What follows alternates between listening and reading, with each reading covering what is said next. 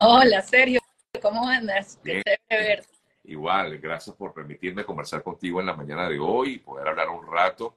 Y te estaba, estaba comentando, a ver si más adelante, ya casi cerrando, darle chance quizás a nuestros amigos que, que, que se conecten y hagan alguna pregunta, te hagan alguna pregunta. Voy a quitar un ratito los comentarios, hablo con ella, luego permito los comentarios para que ustedes hagan sus consultas a nuestra invitada de hoy, María Corina Machado. Bueno, María Corina, creo que tengo que ir directo por, por lo que es noticia, ¿no? Efectivamente, el Consejo Nacional Electoral, pues parece que va a participar en el proceso de primarias del 22 de octubre y tú misma señalabas que si el CNE estaba, pues tú no ibas a correr en esa carrera. ¿Qué va a pasar ahora? Bueno, mira, yo creo que lo más importante de lo que está pasando es que estamos a 26 días de una fecha que para mí va a marcar un hito en la historia ciudadana y democrática de, de Venezuela. Mira, yo recuerdo hace menos de un año donde la gente decía, no, pana, es imposible, no va a haber primaria, jamás lo va a permitir el régimen, jamás lo van a aceptar los partidos del estatus, jamás se va a lograr, ¿sabes?, entusiasmar a la gente y aquí estamos. Estamos a 26 días y la Comisión Nacional de Primarias anoche volvió a ratificar que la fecha se mantiene, que el cronograma se mantiene, que la comisión es rectora del proceso. Eh, y yo creo que esto es lo más importante para darle certezas, eh, seguridades a, la gente. Yo sí creo que, muchos pensaron que las primarias no iban a, a generar esta atracción, este entusiasmo, dentro y fuera, y han intentado de todo, serio, de todo para pararlas.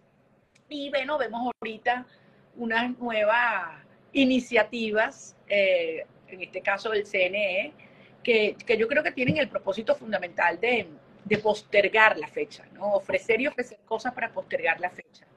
Y afortunadamente en ese sentido la comisión ha sido muy precisa de que la fecha se mantiene, que los procesos siguen y que bueno, si el Consejo Nacional Electoral quiere ofrecer facilidades en algunos centros de votación, etcétera, está bien, eh, pero más nada. O sea, no pero hasta, hasta, dónde, disculpa que te interrumpa, Maracolina, ¿hasta dónde puede eh, tener participación el CNE?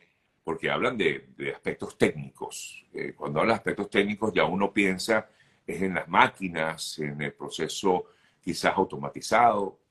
Mira, yo no sé, ni voy a especular lo que están okay. pensando ni el CNE, ni los técnicos, etcétera. Yo creo que tenemos que concentrarnos en lo, en lo importante, porque sabes, serio, este régimen es muy hábil, tú sabes, sacando iniciativas locas, algunas peligrosas. O sea, lo que están haciendo con Guyana es peligroso, es serio, no, no podemos eh, subestimarlo ni descartarlo, sino más.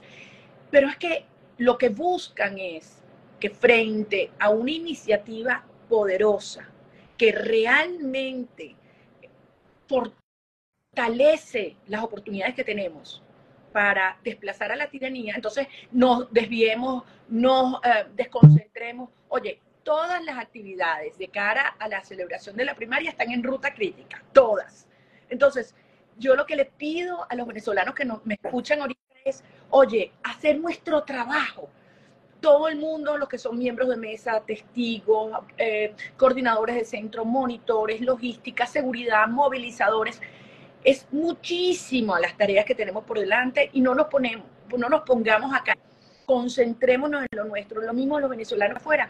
Hay mucha gente que no sabe dónde le corresponde votar afuera, los que se han inscrito ya. Y aquí hay que hacer un trabajo ciudad por ciudad. A usted le toca aquí, a usted le toca aquí, a usted le toca aquí. ¿Cómo va a ayudar el de al lado? O sea, vamos a concentrarnos en esto. Se los pido, por favor.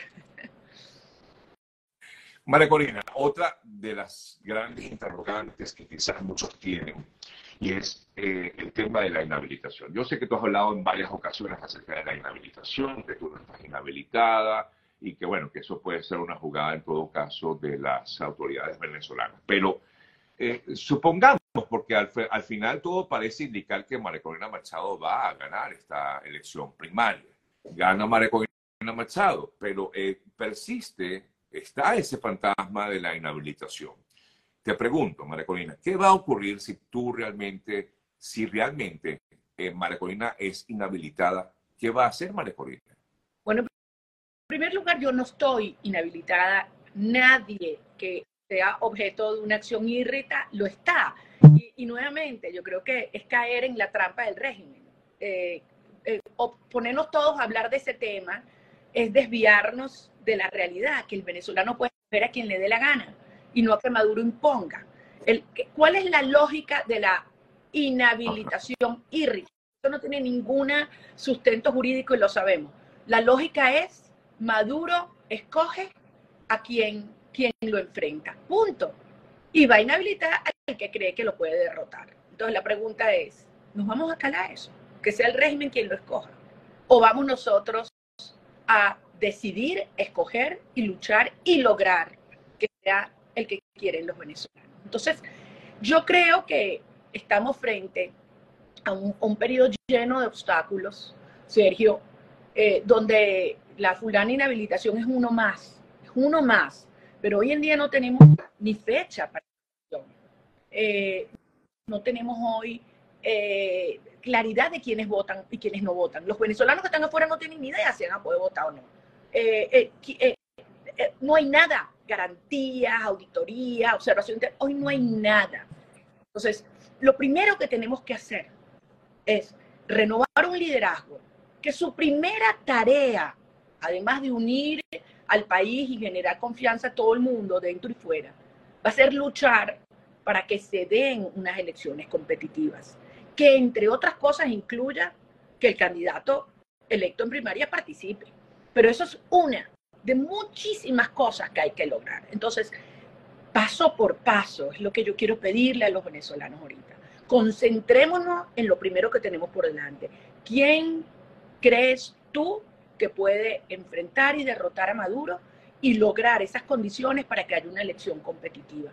Yo creo que esa es la lógica de la primaria y desde luego, hoy hacer un proceso impecable, votando en familia, que la primaria el 22 de octubre es un día de unión de la familia de los que estamos aquí con ustedes que están afuera, de enviarle una señal poderosa al mundo de que aquí en Venezuela nadie se ha rendido, que es mentira eso que vendieron de que quitaba a la gente resignada. Por el contrario, un país que despertó, que está de pie y que le está diciendo al mundo, nada nos va a detener en nuestro propósito de ser libres y traer nuestros hijos de regreso para nuestras casas. Te hago esta consulta que preguntan inmediatamente nuestros amigos que están conectados, María Corina. Yo te lo preguntaba, pero igualmente lo vuelvo a hacer para que quizás puedas explicar mejor te dicen, no entiendo, María Corina, tú habías dicho que no ibas a participar en las primarias si participaba el CNE, si estaba el CNE allí. ¿Y entonces, ahora qué?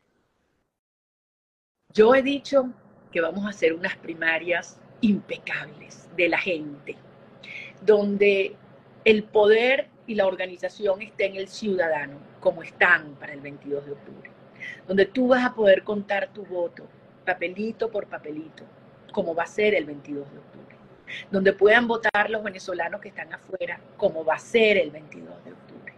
Y yo creo que, que esto que estamos viendo en estos días es una demostración de que las primarias tienen a más de uno preocupado, de ah. lado y lado, ah. de lado y lado, porque también en estos últimos días nos hemos dado cuenta que hemos estado muy infiltrados. Ah. Esto no es una sorpresa, esto siempre ocurre en los sistemas totalitarios y mafiosos, donde hay gente que quiebran con extorsión, con plata, con amenaza. Eso no nos puede desmoralizar, al contrario. Identificamos una persona que estaba dentro para hacer daño, se pone de lado y seguimos, y seguimos. La inmensa mayoría de los venezolanos, mira Sergio, lo que yo estoy viendo en el país, una cosa que me impresiona muchísimo, te tengo que decir, la cantidad de personas que, que son consideradas chavistas en, sus comunidades, en los pueblos, en las ciudades. Tú sabes que en los pueblos todo el mundo se conoce. Y cuando estamos arriba, la gente dice, mira, ahí está fulanito, y esta es mi jefa de calle, y esta... Una cosa hermosa. ¿Por qué? Porque el país se está uniendo en la base. O sea, son venezolanos que se han liberado de este yugo opresor de las redes del chavismo, de las redes del CLAP, de las VC, etcétera, porque al final queremos lo mismo. Queremos lo mismo, queremos tener nuestras familias unidas, queremos vivir con dignidad, queremos poder abrazarnos. Y esto ya está pasando y por eso el régimen está tan preocupado. Corina, ¿has tenido contacto directo, te pregunto, con el resto de los candidatos, o por lo menos con algunos de ellos, de los precandidatos, eh, para pensar en un eventual gobierno de, de María Corina Machado, uniendo a, este, a estas personas que están dentro del grupo opositor, por ejemplo, los candidatos, o sea, no sé, no quiero nombrarte a nadie, pero cualquiera de ellos, ¿has tenido contacto directo con ellos como para trabajar en conjunto en un eventual eh, gobierno? Absolutamente sí, Sergio, y no solamente con algunos candidatos que no son amigos, que hemos tenido años de lucha común. Obviamente, en, en una elección uno expone sus ideas y la gente escoge. Es importante que haya que contrasten las diferencias en un entorno de muchísimo respeto, como, como ha sido hasta ahora. Ustedes jamás me han visto a mí ni me verán descalificando a otra persona porque tiene ideas distintas a las mías. O sea, yo defiendo lo que yo creo. No creo en el socialismo, creo que hay que dejar el socialismo atrás y para siempre. Creo que hay que abrir mercado, creo, creo que hay que privatizar, creo que hay que buscar la inversión eh, privada, nacional e internacional. O sea, esas son las ideas que yo promuevo pero la respuesta es sí, y hay muchísimos elementos de encuentro, y no solo con candidatos, te debo decir, con personas de, distintos partidos, gente que viene de, organizaciones sociales, religiosas, culturales, ambientales, es, muy hermoso, sindicatos. O he tenido conversaciones con maestros, con trabajadores de las empresas básicas de Guayana, de Corpoelec, del sector petrolero, y al final la gente está clarísima. Serio, es una de las cosas que yo trato de explicarle a la gente afuera. Es decir, eh, eh, el socialismo tuvo un fracaso tan estruendoso en Venezuela, que, como sociedad estamos listos y ávidos de ese cambio en la relación Estado-ciudadano. No es el Estado poderoso, rico, dueño de todo, que, que, que, reparte migajas y que te da permiso para que tú puedas emprender o generar riqueza. Al contrario, ¿no? Una sociedad rica que emprende, donde hay iniciativa individual y donde el Estado estimula. Y entonces la sociedad rica y el Estado está a su servicio y rinde cuentas. O sea, yo a veces creo que quizás no nos damos cuenta de la transformación total que esto implica y que por primera vez en la historia de Venezuela haremos realidad. Ahora, eh, acabar con el socialismo, pero ¿qué pasa? Porque va a quedar mucha gente en todo caso de llegar a ocurrir eso, es decir, un triunfo de Maricona Machado, hay personas que van a seguir pensando en, en el socialismo y como, como, el socialismo como una opción también, pues, de, de ¿por qué no? Piensan que es la, la, solución a, a, a, sus problemas. ¿Qué va a pasar con aquellos que piensan distinto, Maricolina? Son demócratas, bienvenidos. Ves que de eso se trata la democracia, que pueda haber pluralismo, que pueda haber pluralismo. Y si hay personas que creen que, las empresas tienen públicas que estar todas en manos del Estado y que allí hay monopolio. Y, pero si eso es lo que creen, que lo digan. A mí eso me parece perfectamente legítimo. Lo malo es alguien que lo piensa pero dice lo contrario, porque eso es engañoso. Entonces yo, yo sí creo, fíjate cómo pasó en las ex repúblicas soviéticas después de 70 años de comunismo, ¿no? que hoy en día son los países que más están creciendo, que están de primeros en los índices de libertades en el mundo que tienen unos eh, eh, PIB per cápita increíbles, que han invertido en tecnología, en, en, en, educación, o sea, sociedades que están creciendo y creciendo y creciendo. Yo siento que en ese sentido nosotros nos, nos está ya pasando algo así a nivel cultural, a nivel de las ideas. Bueno, y falta terminar de salir del régimen para que este despegue se dé también en el plano económico. Ya. Voy a permitir, eh, María Corina, que alguien, algunos de ustedes eh, participen. Solamente les pido, eh, primero que nada, mucho respeto y sobre todo, pues que sean bien concisos en cualquier planteamiento que quieran hacer.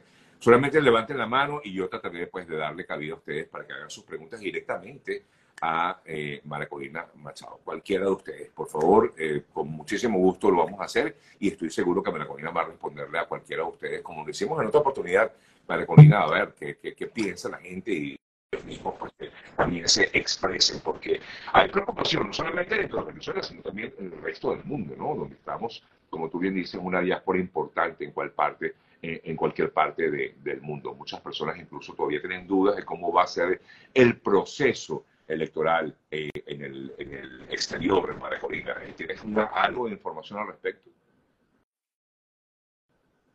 Se me cortó, Sergio. ¿Tú me estás viendo bien? Sí, te estoy viendo, sí, también se me, se me fue un poco la, la, la, señal. Voy a, voy a darle cabida a ver a alguien aquí que está conectándose, vamos a ver si lo puedo, eh, eh, no conozco a nadie, por si acaso, aquí no hay ningún tipo de, de, de, digamos, de prebendas o algo similar, sencillamente vamos a darle cabida a cualquiera que se, que se atreva por aquí a conversar con nosotros y por supuesto darle cabida a ustedes para que también hablen eh, con nuestra invitada del día de hoy. Vamos a ver si puedo conectarme con esta persona. No, ya vamos a nuevo. Eh, bueno, muchas preguntas tienen que ver con el tema del CNE, ya lo explicaste, dice que no fuiste clara al respecto. Yo creo que sí fuiste clara, dijiste que igualmente pues la comisión todavía estás esperando, estás viendo qué va, cuál va a ser en todo caso esa participación del CNE, ¿correcto? No, más importante, lo más importante, para darle seguridad a todo el mundo. La comisión emitió un comunicado anoche diciendo la fecha se mantiene. La primera 2 de octubre y todas nuestras actividades siguen en marcha de cara a ese día. ¿Ok? Eso es muy importante. Sí. Eh, eh, de hecho, eh, la, la, fecha no va a cambiar. No va a cambiar. Eso fue lo que dijo la comisión anoche. Y, y por supuesto, aunque el CNE proponga algo distinto, pues esto no va a cambiar tampoco, ¿no? Mira, yo no voy a entrar en detalles de lo que quieren ofrecer a estas alturas. Estamos a 26 días, serio. Exacto. Si algo porque no lo hicieron antes. O sea, por favor, que aquí nadie se chupa el dedo. Vamos para lo nuestro, no, no, no nos desconcentremos. Foco, foco en foco. Sí. Eh, te preguntan, ¿cuál será el plan de retorno de profesionales al país? Mira, esto es uno de los temas que a mí más me emocionan, pero tenemos que tener claro que, los venezolanos que han salido y que han dejado atrás estudios, experiencia, ahorro, familia, oye, volver también implica un riesgo, además de una gran oportunidad. Entonces, eh, hay que darle confianza a todo el mundo. O sea, la esencia de lo que nosotros tenemos que construir es confianza, confianza a los venezolanos que estamos aquí, confianza a los que están afuera para que quieran regresar, confianza a los actores económicos para que inviertan, confianza a los otros países que han sido aliados nuestros y a los que no también. O sea, decir, esto va a funcionar. Vamos a ir un proceso de primero poner orden en el país, no solamente en materia de las cuentas públicas, estabilización fiscal y monetaria, pero también orden a nivel del territorio del ejercicio de la soberanía, orden a nivel de las instituciones, ¿no? Y en paralelo poner este país a crecer en lo que nosotros llamamos, nuestra, nuestro plan económico se llama estabilización expansiva. Orden, orden macroeconómico y crecimiento, que va a implicar inversiones enormes en el área de infraestructura, públicas y privadas, y desde luego todo el proceso de reestructuración de la deuda. ¿Para qué? Para que podamos